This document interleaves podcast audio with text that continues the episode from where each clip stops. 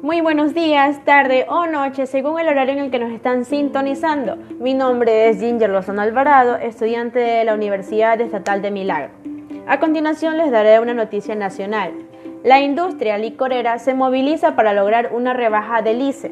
El sector licorero ecuatoriano está preocupado por el incremento del impuesto a los consumos especiales, a las bebidas alcohólicas, establecida en la reforma tributaria que entró en vigencia el 29 de noviembre del 2021. La Ley Orgánica para el Desarrollo Económico y Sostenibilidad Fiscal incrementa la tarifa específica para el cálculo del ICE de 7 dólares a 10 dólares por litro de alcohol puro.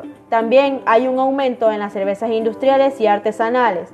Los representantes del sector coinciden en que ese incremento a largo plazo lo único que va a generar es mayor informalidad y menos ingresos en impuestos para el Estado, sostiene Nixon Vergara, gerente de Andina Licores y miembro de la Asociación de Industriales Licoreros del Ecuador.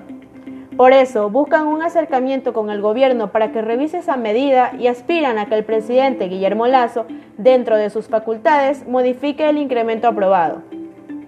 La esperanza de los empresarios se fundamenta en que la reforma establece que el presidente de la República podrá, mediante decreto ejecutivo, reducir el ICE en cualquier momento, previo a un dictamen favorable del Ministerio de Finanzas.